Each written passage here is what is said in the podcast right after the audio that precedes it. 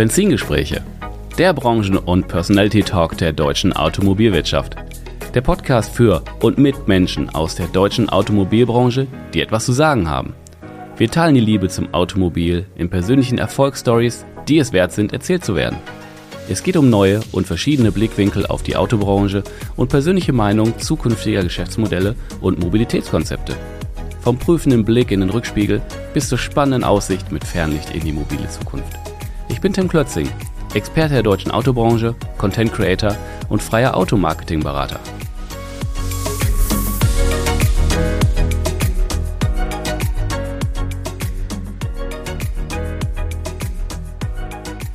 Dieser Podcast wird präsentiert von Jareto, dem Finanzierungsexperten für den Kfz-Handel.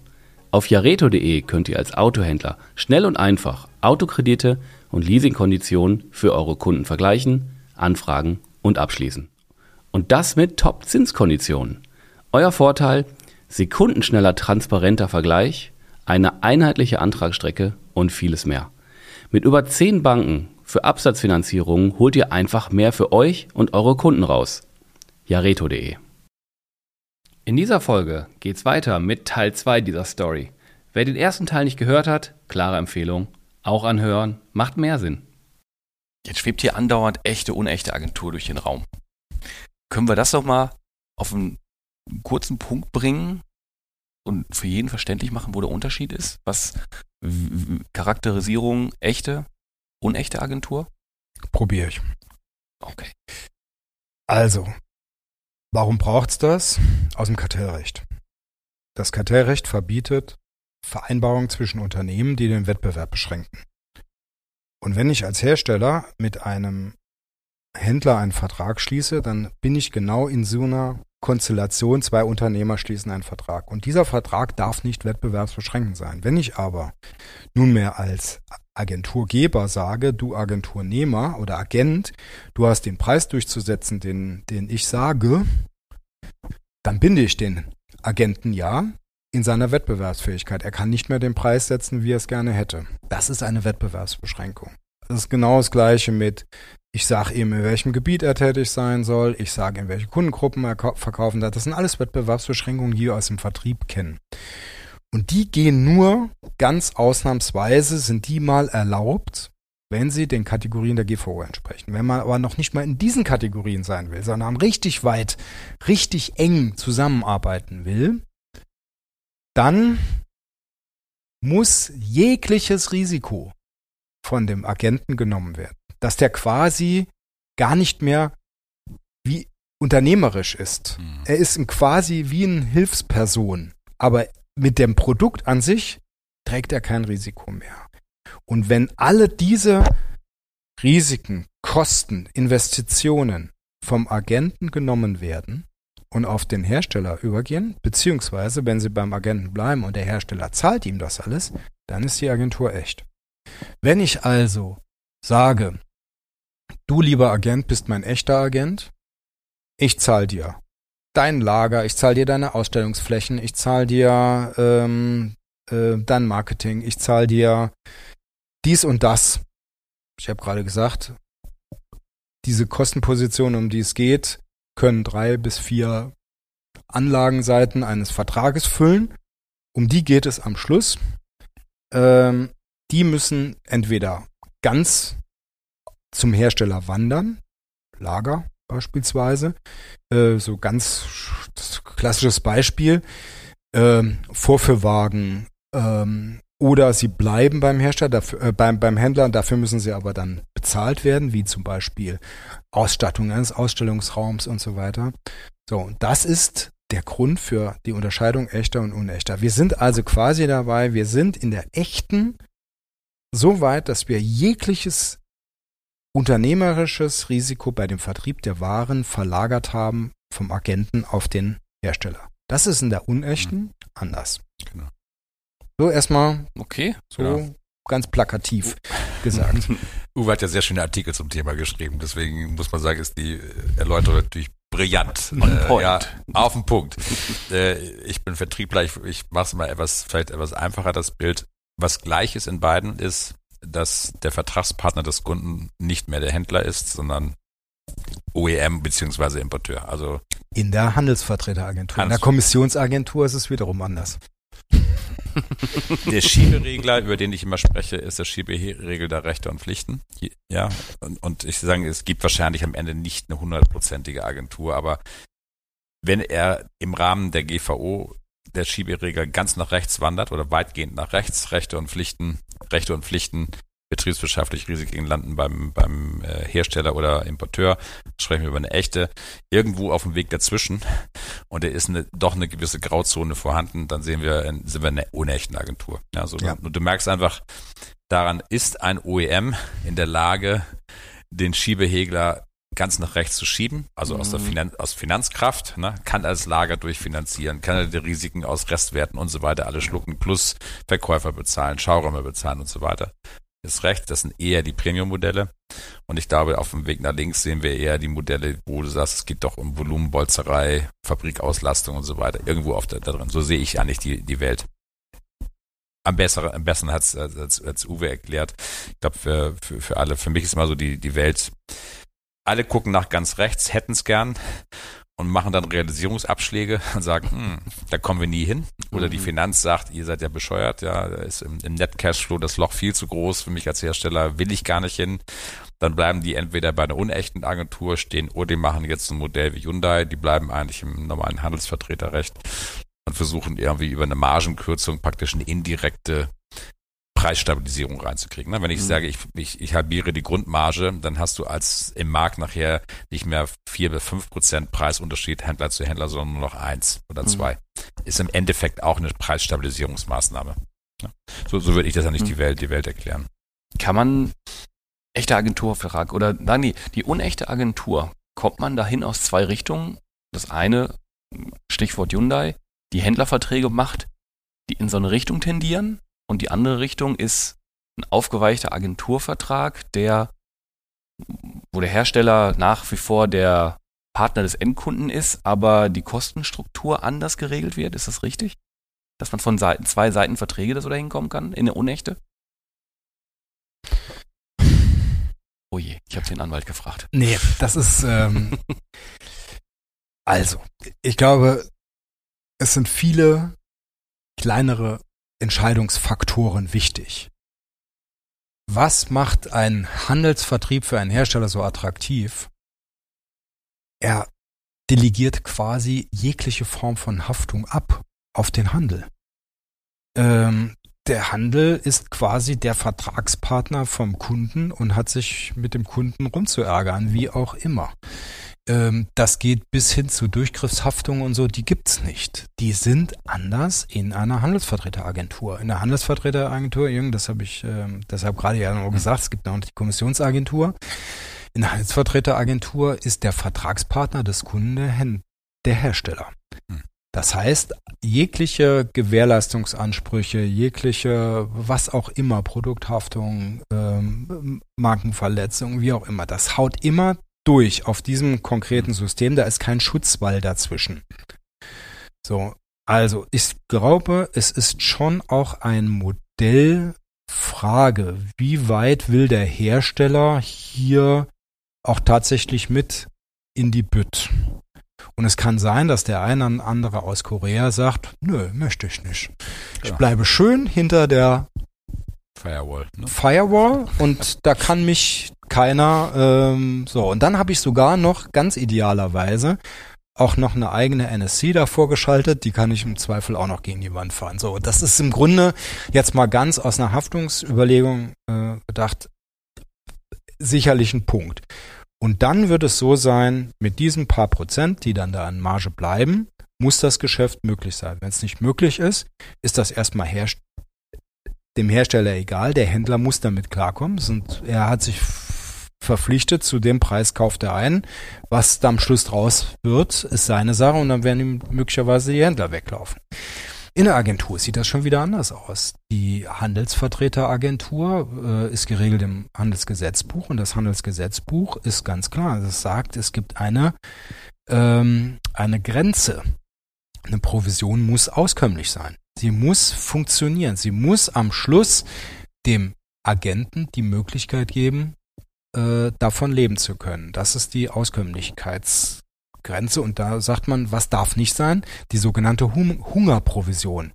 Das, B das BGB verbietet quasi ähm, so niedrige Provisionen, dass der Agent davon nicht leben kann. So, und diesen immanenten Schutz, den bietet die Agentur, egal ob echt oder unecht. Ich finde das ja als, äh, als Händleranwalt, finde ich das ja ganz gut. Ich muss sagen, ich kann nämlich immer aufs Gesetz zurückziehen und sagen, eure Provision reicht hinten und vorne nicht aus, wir müssen nachhandeln. Und äh, das siehst du auch jetzt gerade bei neuen Systemen. Es wird über solche äh, Dinge dann auch tatsächlich über ein Governance ähm, vereinbar, ein Governance Codex, ein Governance Gremium überlegt, wie gehen wir da eigentlich rein und, und monitoren, ist unsere Provision ausreichend oder nicht? Und den Punkt, ähm, der äh, ist sicherlich etwa, der aus auch aus aus ähm, Handelsunternehmersicht dafür spricht, dass die Agentur eine ganz gute ist. Mhm. Und wenn ich dann noch einen Schritt weitergehe, wäre ich denn gern echter Agent? Naja, mehr Handlungsmöglichkeiten hat der unechte Agent. Mhm. Auch mal mit Kunden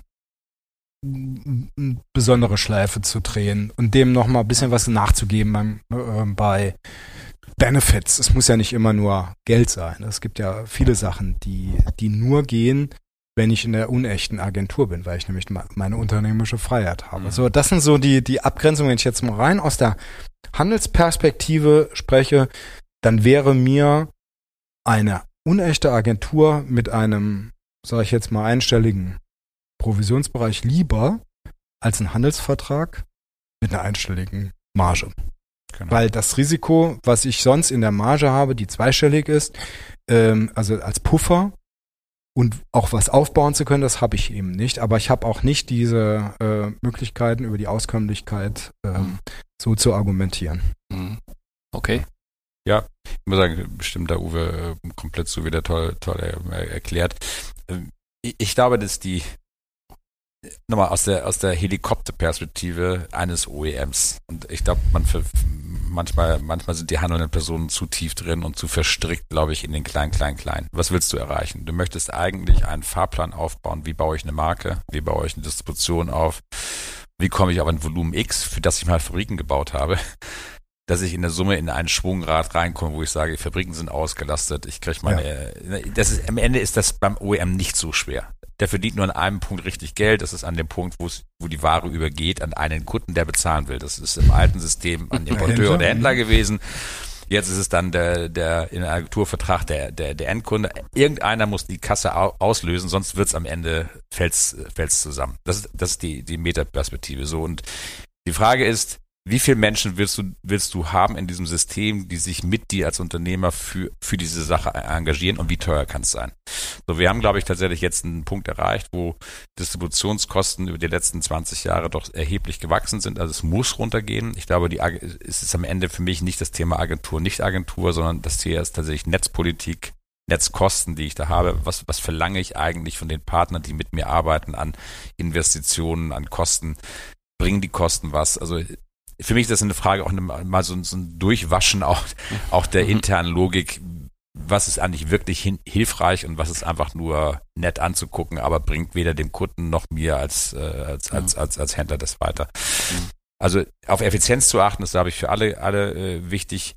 Es müssen sich am Ende die, die Händler entscheiden, wie viel unternehmerische Energie wollen die haben, um Spaß zu haben und sich bewegen zu können. Ich glaube, viele von denen, die ich kennengelernt habe, sind halt Vollblutunternehmer. Die fühlen sich in einem echten Agenturmodell oftmals zu sehr eingeengt in, dem, was sie entscheiden wollen, welche Geschwindigkeit sie entscheiden wollen. Deswegen würde ich Uwe jetzt auch, würde ich sagen, jetzt äh, der Tendenz zustimmen, Beide Modelle sind valide. Ich glaube tatsächlich für unter Handelsorganisationen mit vielen starken, guten Unternehmern ist wahrscheinlich die echt, die unechte Agentur diejenige, die am meisten Freiraum noch lässt. Hm. Würde ich dir zustimmen. Ja. Okay. Ich habe jetzt neben so ähm, sehr viel Theorie, ähm, ich habe mal so in meine äh, Autohandelsbubble mal so reingefragt, wer hat denn zu dem Thema mal konkret Fragen? Da habe ich mal drei kurz mitgebracht. Ich habe gerade schon mal so, während ihr gesprochen habt, so quer gelesen und dachte, es ist eigentlich irgendwie so beantwortet, aber ich, ich möchte das nochmal stellen, weil das ist echt unklar und äh, wie auch die Hersteller damit umgehen. Die erste ist im Bereich Marketing. Wie sieht es mit der Kostenübernahme bei der Vermarktung von Neu Neufahrzeugen aus, beziehungsweise den Marketingkosten, aber auch Inserate auf den Fahrzeugbörsen? Wer trägt diese? Die Antwort ist ja, glaube ich, also eher einfach. Die Antwort ist eher einfach. Es kommt aufs Modell an. Machen wir echte Agentur. In der echten Agentur ist das, was ich gesehen habe, gar keine Möglichkeit mehr für den Agenten vorgesehen, ähm, auf einer Börse irgendwas zu werben. Mhm. Also erstmal, dieser Kostenblock fällt weg. Den gibt es. Es gibt diese Handlungsoption gar nicht mehr für die Agenten. Äh, und wenn es darum geht, für ein konkretes Auto äh, ein Inserat zu schalten, ähm, frage ich mich, was soll das für ein konkretes Auto sein, weil es ja gar kein Lagerfahrzeug mehr des Handels ist, sondern wenn, dann sind es ja alles nur Autos des Herstellers und das zeigt sich mhm. sofort die Antwort, das hat er auch zu bezahlen. Also die, okay. es wird ein Kostenblock auch in der echten Agentur geben, ähm, die im Bereich Marketing anzusiedeln ist, die auch beim Agenten verbleibt, die er auch aus seiner Provision zu begleichen hat. Das sind aber eher so allgemeine Themen, wie ähm, dass es ihn gibt. Mhm. So, also nach dem Motto, komm zu mir, also meine Betriebsstätte ist in der A-Straße in XY statt. Mhm. Da, das sind Dinge, die äh, ich kann einen Agenten schon verpflichten, dass er ganz allgemein Marketing macht für den Betrieb, aber ich kann ihn nicht mhm. dazu verpflichten, Produktmarketing zu machen. Das heißt, die Kosten sind in der echten Agentur eine ganz klare Kostenposition Hersteller. Die Frage hat einen Hintergrund, weil ich mit dem nämlich ein Thema hatte. Es geht da um einen Vertragshändler irgendeiner Marke, die nächstes Jahr umstellen. Und im Moment ist eine Marketingplanung kaum möglich, weil die Aussage von denen im Marketing ist, ja, der Kostenblock, ja, das gucken wir mal, das machen wir so 60, 40. Ach so. Hm. Genau so hab, äh, haben wir dann auch reagiert. Also ist natürlich ein bisschen strange dann in dem Moment. Ja. Okay, brauchen also wir jetzt nicht. Ist aber eigentlich wieder, ist das Diskussion. Ist aber klar beantwortet. Also ja, in der echten Agentur ist das ist, eigentlich du die Natur der Sache. Ja, okay. Ähm, nächste Frage der Preiskampf, ich muss das hier ein bisschen vorlesen, weil die nicht von mir sind, der Preiskampf, mindestens der Intra-Brand-Wettbewerb soll durch Festpreise beendet werden. Was wird zukünftig passieren, wenn das geplante Geschäft nicht so läuft wie gedacht? Werden wir dann laufend Preissenkungen aller Tesla sehen oder verändert sich etwas bei der Business- und Produktionsplanung? Ich guck mal Richtung ja, ich denke, das ist der, die zentrale Frage aus Hersteller- und Importeurssicht, ist die Frage, wie steuert sich das Volumen in einem Modell, wenn das Volumen keinen natürlichen Absatz mehr hat. Ja, das ist ja die, die Frage. So, wir hatten früher die feingliedrigere Preisplanung über meine Händlerstützpunkte. Die haben irgendwo ihre Kunden gesucht und dann mal einen Preis gefunden, der mal auskömmlich war, weniger auskömmlich, aber es, die Volumen, das Volumen versickerte bis zu einem bestimmten Punkt. Äh, äh, das findet eigentlich in der Agenturmodell nicht mehr so statt. Das heißt, der Hersteller hat entweder einen sauberen Plan, was er in den Fällen macht. Na, ich glaube, bei BMW gibt es so einen Acht-Stufen-Plan. Was tun die eigentlich alles bevor sie die Produktion anhalten. Da gibt es ja mehrere Planungen. Ich kann bei Renter bestimmt immer, immer in gewissen Maßen. Ich kann bei Rental mehr einflieten. Ich kann mit, mit Händlern zusammen auch Themen trotzdem in der Agentur noch tun. Ich glaube, du brauchst als Hersteller einfach einen extrem soliden Plan. Was tust du, wenn dein Absatz stockt? Wenn es darüber hinausgeht, bleibt in der Agentur meiner Meinung nach immer nur ein Effekt. Du musst die Produktion anhalten. Ja. So, wenn, du die, wenn, du, wenn du das nicht tust, ist es nur eine Frage von Monaten, bevor deine Agentur implodiert. Das, meiner Meinung nach ist das ja. Kern die goldene Regel. Diejenigen, die A zur Agentur sagen, müssen auch in der Lage sein, eine Produktion, wenn's, wenn der Absatz wirklich strukturell stockt, einfach anzuhalten. Wir sehen jetzt ein paar, mhm. aber VW hält hält jetzt die, die, die AD-Modelle in der Produktion an. Für mich einfach konsequent richtig. Mhm. Gott sei Dank, schön jetzt zu sehen. Tut bös weh auf der Herstellerseite, aber das ist eigentlich die, die endgültige Entscheidung für eine effektive Agentur ist, hält der Hersteller die Produktion rechtzeitig an, bevor das Risiko für die Agentur zu groß wird. Mhm. Okay. Nächste Frage. Provisionen bei Neuwagen beziehungsweise der Vermittlung sind geregelt. Okay. Was wird aus den anhängigen Finanzprodukten wie zum Beispiel bisherigen Erlösungen, äh, Erlösen aus Finanzierung, Leasing und Versicherungen. Was ist damit? Das wird sich nicht ändern. Die sind ja heute schon Vermittlungsprodukte. Also die Händler vermitteln ja heute Leasingverträge. Die sind ja nicht selbst, in den seltensten Fällen sind sie selbst Leasinggesellschaft. Das heißt, wenn ein VW-Händler einen Leasingvertrag vermittelt, ähm, dann äh, an die VW Leasing, ist das heute wie gestern. Es ist nur die Frage, wer verkauft am Schluss das Auto an die VW Leasing. Heute im Händlersystem verkauft er es. Wenn er äh, in der Agentur ist, äh, verkauft der Hersteller. Das hat er, vermittelt er zwei Verträge. Er vermittelt den Kaufvertrag vom Hersteller zum, zum Leasing und er vermittelt den Leasingvertrag. Da wird sich nicht viel ändern. Ich glaube, da sind wir sehr stabil und äh, jetzt auch in meiner Beratungspraxis äh, muss ich sagen, ähm, ist das durchaus eine bewusste ähm, Kehrtwendung, die wir auch jetzt äh, aus Verbandsseite immer wieder machen. Wir kümmern uns viel stärker heute schon um unsere Beziehung zu den Danke. Finanzdienstleistern. So ist das. Und da ist eigentlich auch äh, viel Musik im mhm.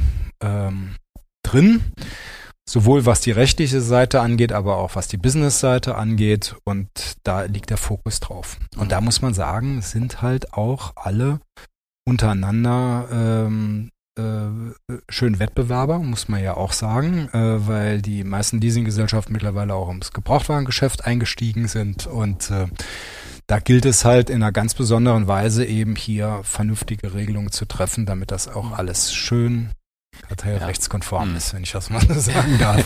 Ich weiß, dass die Frage vorsichtig formuliert so aus dem aus, aus nicht dem Hersteller Leasing eigenen Banken kommt, sondern mhm. aus der, ich sag mal, freieren Wirtschaft, wo externe Banken eine Rolle spielen. Ja, aber ich Was glaube, die, auch hier, ne, du musst, äh, wenn du jetzt Helikopterblick eine Seite zurück, woher kommt das Geld für den OEM in der Zukunft? Vergangenheit hatte nur drei Töpfe gehabt. Neuwagenproduktion bis zum Punkt, nehmen wir mal C.8, Übergabe an irgendjemanden, der es dir finanziert. Ja. ja. Und Teile, und dann über die Bank die Finanzdienstleistung. That's it. Das, das ist das ja. Inkasso-Programm von allen OEMs. Mehr gibt's da nicht. Also alles, was man jetzt so hört mit Softwareverkäufen, so ist alles noch Zukunft, noch nicht da. Ja. So, wenn ich jetzt mal diese Übergangsphase äh, mir angucke, wird, wird der, wird, wird die Ertragskraft in dieser Übergangsphase auf die E-Mobilität steigen oder sinken pro Produkt? Eher sinken. Ne? Hohe Investitionen. Die Hersteller gucken alle mit großer Liebe auf ihre Banken und versuchen die maximal jetzt in die, in die Performance reinzu, reinzutreiben. Na, sowohl im Volumen, dann das Volumen steigert sich nicht mehr über die Neuwagen, sondern über die Penetration Gebrauchtwagen. Deswegen ja. ist das Interesse an Gebrauchtwagen so groß. Und hier würde ich auch sagen, hier ist die eigentliche Frage der Provisionen für die Verträge zu suchen. Ich glaube, wie Uwe gesagt hat, am Grundsatz wird sich nichts ändern. Ja, das ist ein Vermittlungsgeschäft. Was passiert mit den Finanzierungen, Leasing und Versicherungen, die online abgeschlossen worden sind, wo am Ende nur die Zuordnung für einen Händler passiert? Und da ist für meine Vermutung schon, dass wahrscheinlich dann für virtuelle Verträge die Provisionssätze einfach sinken im Vergleich zu vielleicht tatsächlich selbstvermittelten äh, Verträgen. Zumindest der Vers die Versuchung ist da. Da halte ich total dagegen. Ja, muss er sagen. Leistung, Soll, die Leistung auch in deiner Grunde. Rolle. Aber ich glaube, die Versuchung ist sehr groß und die ist da, ja, das zu tun. Ja, das stimmt schon. Aber äh, Tim, wenn du das gerade so fragst, äh, im Grunde fragst du über die Non-Captives, also mhm. diesen, diesen Aspekt.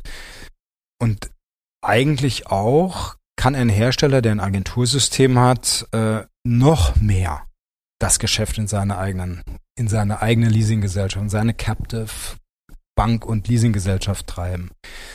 Ja, das kann er schon, aber so richtig schön einfach nur in der echten Agentur. Im Übrigen bleibt es hier auch bei der Wettbewerbskomponente, die wir mhm. im Übrigen haben in der unechten Agentur. Denn wenn der Händler sagt, ich biete dem Kunden aber noch ein Alternativprodukt an, dann darf er in der unechten Agentur das machen. Das heißt, die, ich sag jetzt mal, non-captive Leasinggesellschaften sind nicht gekniffen. Gekniffen im, im Agentursystem sind sicherlich die Börsen. Das muss ich sagen, äh, das wird es so oder so geben und auch ähm, ähm, jegliches, jegliches Volumen, was heute noch über, was weiß ich, mobile.de und, ähm, und, und Autoscout und läuft, das wird sicherlich weniger werden, je mehr Agentur wir sehen, mhm. weil die Händler einfach als Kunde wegfallen. Das, das ist relativ klar. Stehen nur gebrauchte Einheiten. Ne? Nur noch fürs Gebrauchtgeschäft, ja. Und äh, kein Lagerwagen mehr. Äh, das ist und selbst bei der Vorführwagenvermarktung äh, ist es ja nicht so ganz einfach. Es kommt mir immer aufs System an. Aber mhm. da, da sehe ich schon ein, wir werden einen enormen Markteinbruch, was das angeht, äh, äh, feststellen. Nur die Frage ist, hat das Agentursystem Einfluss auf das Geschäft der Non-Captive Leasinggesellschaften und Banken definitiv in der Tendenz, die wir aber heute sehen, dass viel Volumen in der Unechten bleibt, denke ich mir, können sich auch die Non-Captives im neuen Marktumfeld gut positionieren und äh, mit ihren Händlern und oder pa Handelspartnern weiterhin gut zusammenarbeiten. Okay.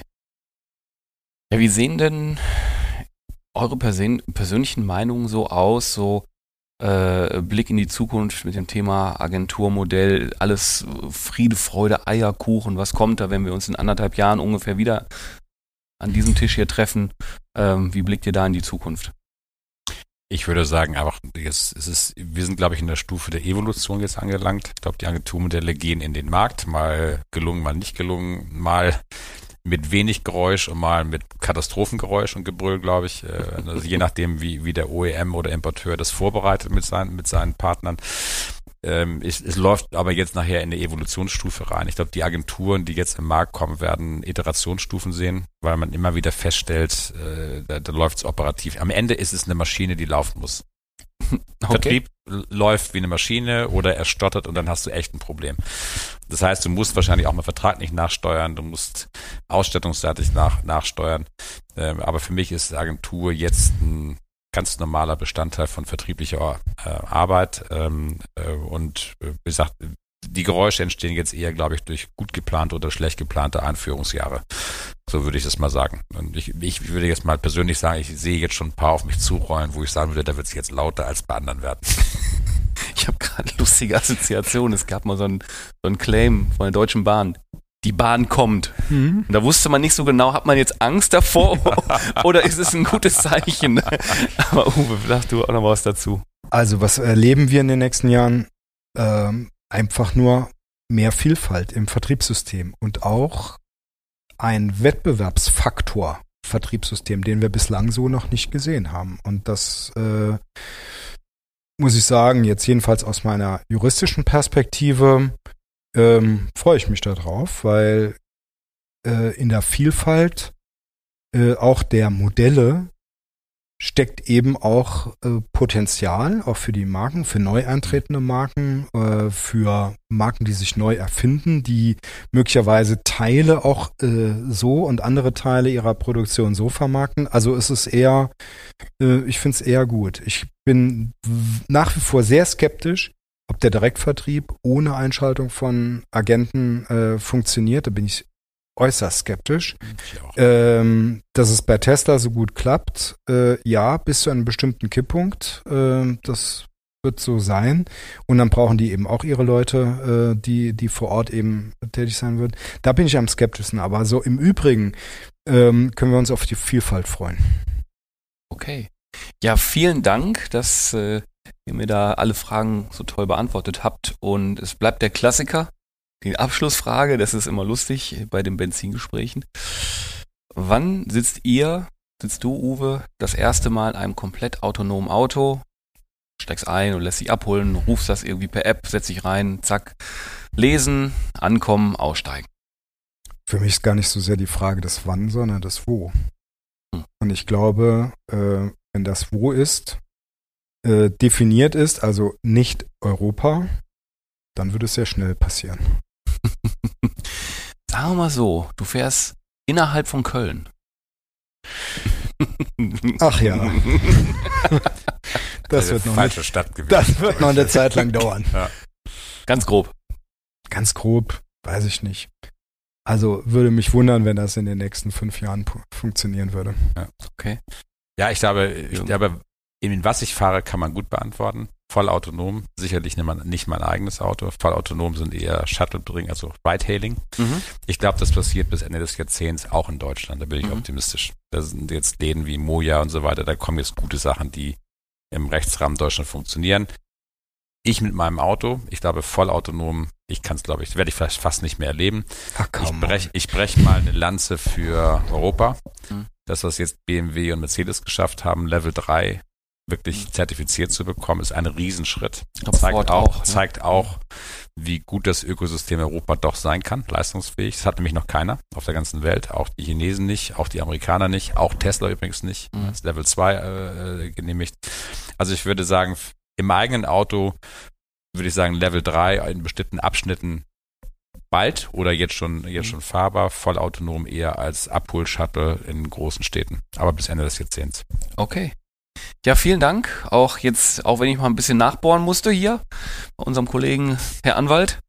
Danke, dass ihr euch die Zeit genommen habt, dass wir hier nochmal ein Update gemacht haben äh, zu dem Thema des Agenturmodells. Und ja, dann sind wir für diese Ausgabe wieder am Ende. Und ich würde sagen, ja, danke Uwe, danke Jürgen. Danke, und Tim. wir sind dann raus für heute und wir sagen Tschüss. Genau, ganz klassisch und Tschö, bis bald. Tschüss, macht's gut.